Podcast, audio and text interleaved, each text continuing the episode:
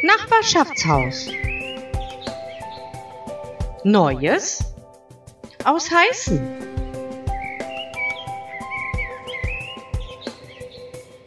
Liebe Nachbarinnen und Nachbarn, dieser Podcast wird offiziell von den Mitarbeiterinnen und Mitarbeitern im Nachbarschaftshaus verantwortet. Dahinter stehen aber inzwischen eine ganze Reihe Leute aus der Nachbarschaft. Dieser Podcast lebt von Ideen, Geschichten und Beiträgen von Jung und Alt. Und wir hoffen, dass Sie weiter so fleißig mitmachen. Ganz lieben Dank an dieser Stelle an die Kinder, die uns mit Gedichten, Gedanken und Gesang viel Freude machen. Wenn Sie eine Idee oder etwas mitzuteilen haben, rufen Sie uns doch einfach an. 0176 149 30705. Jetzt aber viel Spaß und gute Unterhaltung. Rätselzeit. Die Lösung. Und hier die Auflösung der Rätsel der vergangenen Woche. Welche dieser Straßen gibt es in Mülheim nicht? Am Bach.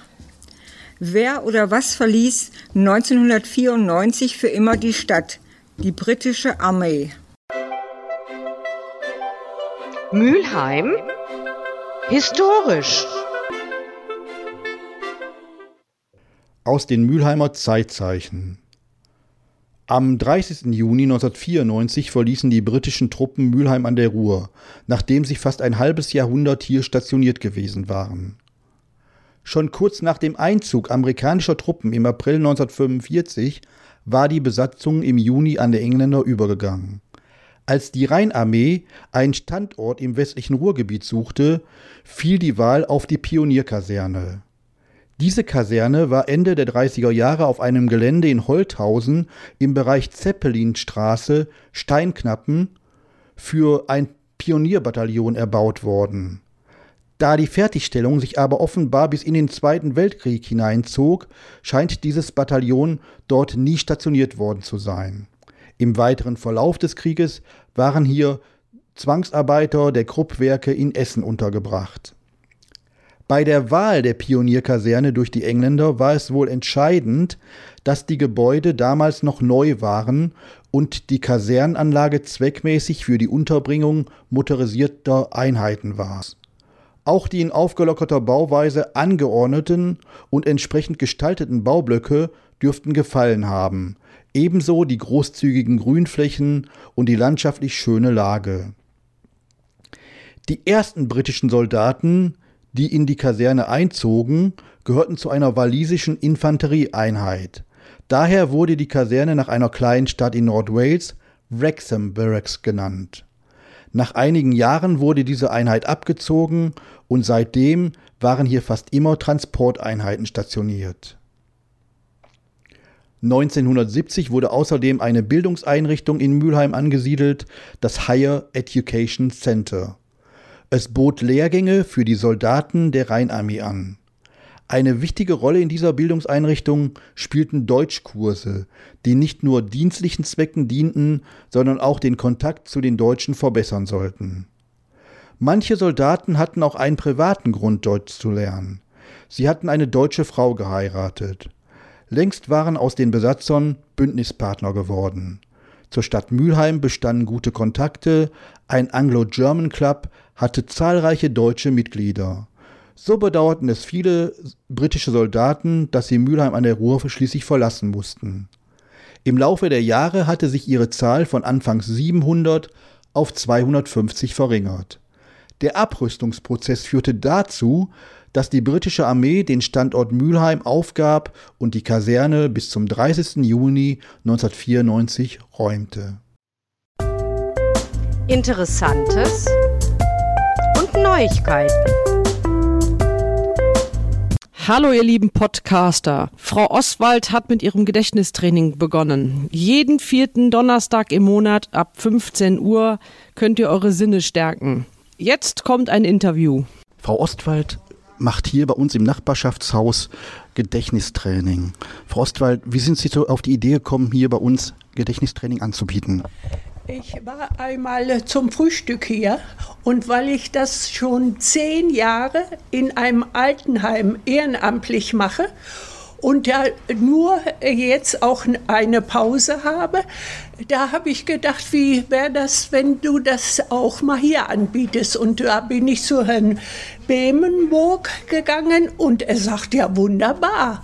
Und somit habe ich dann jetzt immer den vierten Donnerstag im Monat, mache ich das hier von 15 bis 16 Uhr, eine Stunde.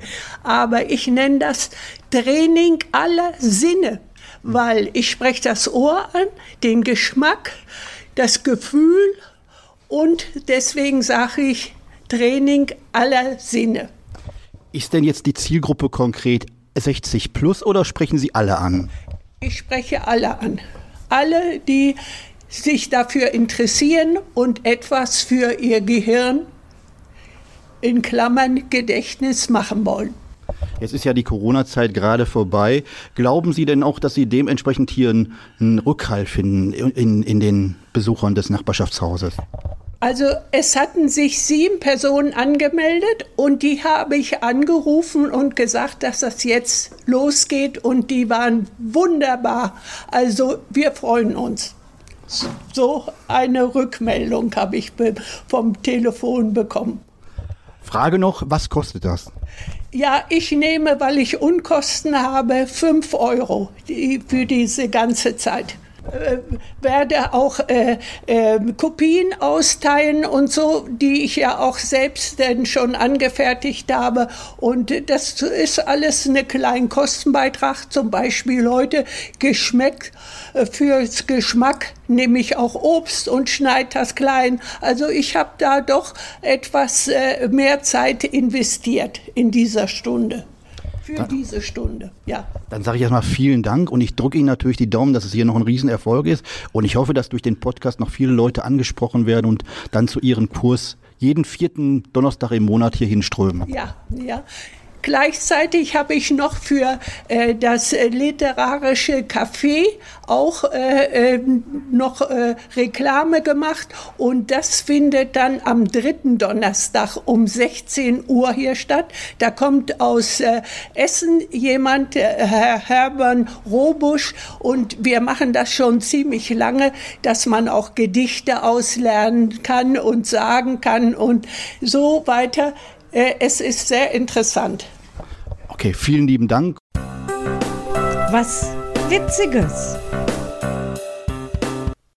Meine Enkelin kam neulich für ein Wochenende zu Besuch. Sie ist 16 und voll im modernen Zeitalter. Ohne Smartphone geht nichts. Keine Ahnung, was sie da die ganze Zeit macht. Früher fuhr sind wir mit dem Moped losgefahren, um Leute zu treffen. Heute machen die das alles auf dem Handy. Damals hat man sich um 15 Uhr verabredet und alle waren da. Heutzutage müssen die sofort panisch eine Nachricht schicken, wenn man mal eine Minute zu spät ist, bei was auch immer es ist. Aber ich schweife ab.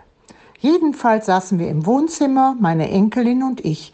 Ich las Zeitung und sie hing am Handy mit Kopfhörern. Was hat die für einen Schreck bekommen, als ich sie antippte? Dabei wollte ich sie bloß bitten, mir mal das Telefonbuch zu reichen.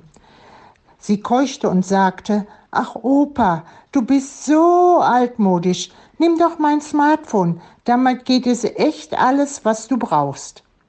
Na, wenn sie da drauf besteht. Jedenfalls hat sie ganz schön geschrien, als ich mit dem Handy die dicke, fette Spinne an der Wand erschlagen habe. So ein Smartphone kann eben doch nicht alles.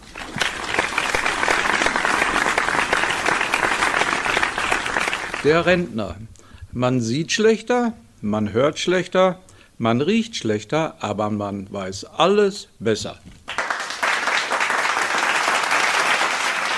Zwei Nonnen gehen in einen Spätkauf.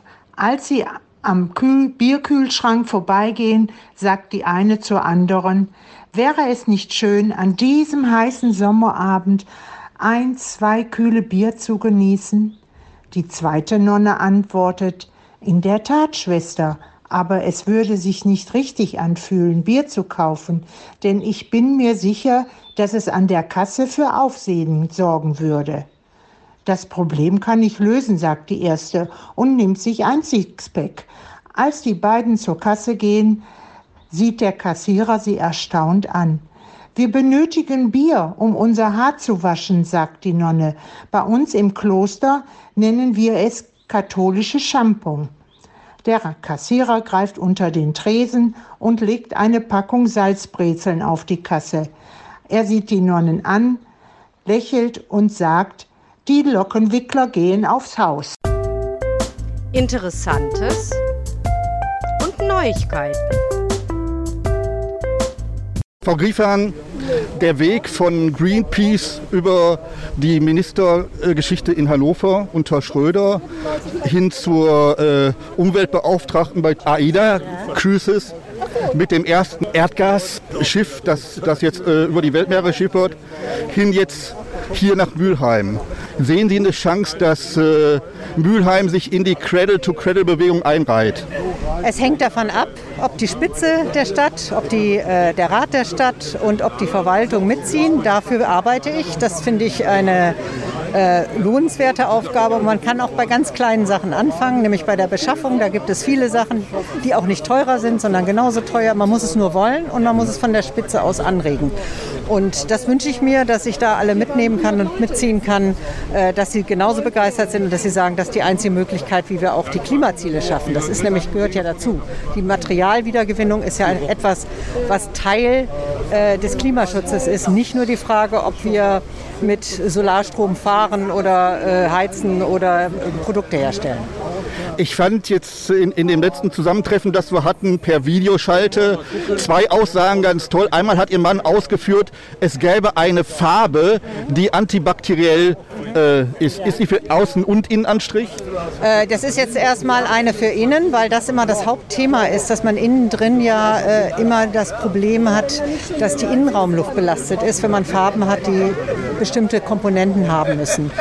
Und deswegen hat er sehr viel Wert darauf gelegt, mit Firmen zusammenzuarbeiten, die eben im Innenbereich äh, arbeiten. Und wir haben die Sanierung mit diesen ganzen Produkten auch bei unserem Büro vom Cradle to Cradle Verein gemacht bislang, äh, in einem Altbau, Plattenbau in Ostberlin. Da kann man sich das alles angucken, kann man sich auch im Internet angucken, da sind die auch alle aufgelistet, die Firmen. Ich, ha ich habe bei all den Sachen, die auch Professor Braungart jetzt ausgeführt hat, immer so den Eindruck gehabt, sie sind so ein wenig so die Rufer in der Wüste. Täuscht der Eindruck im Moment noch? Also ich sage mal, ja, wir arbeiten ja schon lange an dem Thema. Wir haben aber den Eindruck, dass das jetzt langsam sozusagen gesellschaftsfähig wird, weil alle merken, dass auch die regionalen Kreisläufe wieder bedeutender werden. Wir haben das besonders jetzt in der Pandemiephase erlebt, äh, dass zum Beispiel als die Medizinprodukte eng wurden, weil die alle aus China kamen, dass alle gesagt haben, wir müssen noch hier wieder produzieren. Das ist ja ein typisches Argument, regionale Kreisläufe zu haben und Produkte, die man hat, nicht einfach auf den Müll zu schmeißen, sondern so zu konstruieren, dass man die Materialien wiedergewinnen kann. Und wie gesagt, wenn wir gleichzeitig noch den Klimaschutz äh, dabei betrachten, dann ist das eine wesentliche Komponente, weil auch die Rohstoffe kommen von irgendwoher, müssen sehr aufwendig gewonnen werden. Und das müssen wir dann auch noch hinbekommen, dass wir die äh, ja sozusagen lösen, die Klimakrise. Und die lösen wir auch damit, dass wir eben Materialkreisläufe machen. Rätselzeit. Rätsel 1 für diese Woche. Wie hieß das traditionelle Galopprennen, das bis 2003 auf der Rennbahn am Raffelberg ausgetragen wurde? Preis der Katharina, Preis der Marlena, Preis der Diana, Preis der Camilla. Rätsel 2. Wie nennt ein echter Mülheimer den um St. Martin herum in den Bäckereien verkauften Stutenkerl? Grumann, Pumann, Stumann, Wumann. Die Fabel vom Vogel. Ein kleiner Vogel wollte im Winter gen Süden ziehen. Er war aber spät dran und es war schon sehr, sehr kalt, weshalb er tiefgefroren gen Boden stürzte. Nach einer Weile kam eine Kuh des Weges. Sie bedeckte den kleinen Vogel mit einem dicken Kuhfladen. In dem Kuhfladen merkte der kleine Vogel, wie schön warm es wurde, und er taute auf und er freute sich so sehr, dass er ein kleines Lied anstimmte. Er zwitscherte vor Glück. Dies hörte eine Katze, die in der Nähe war. Sie kam vorbei, zog den Vogel aus dem Kuhfladen und fraß ihn auf. Die Moral von der Geschichte Nicht jeder, der dich mit Scheiße beschmeißt, ist dein Feind. Und nicht jeder, der dich aus der Scheiße herausholt, ist dein Freund. Also, wenn du mal in der Scheiße sitzt, halt einfach die Klappe. Das war Nachbarschaftshaus. Neues aus Heißen. Bis zum nächsten Mal.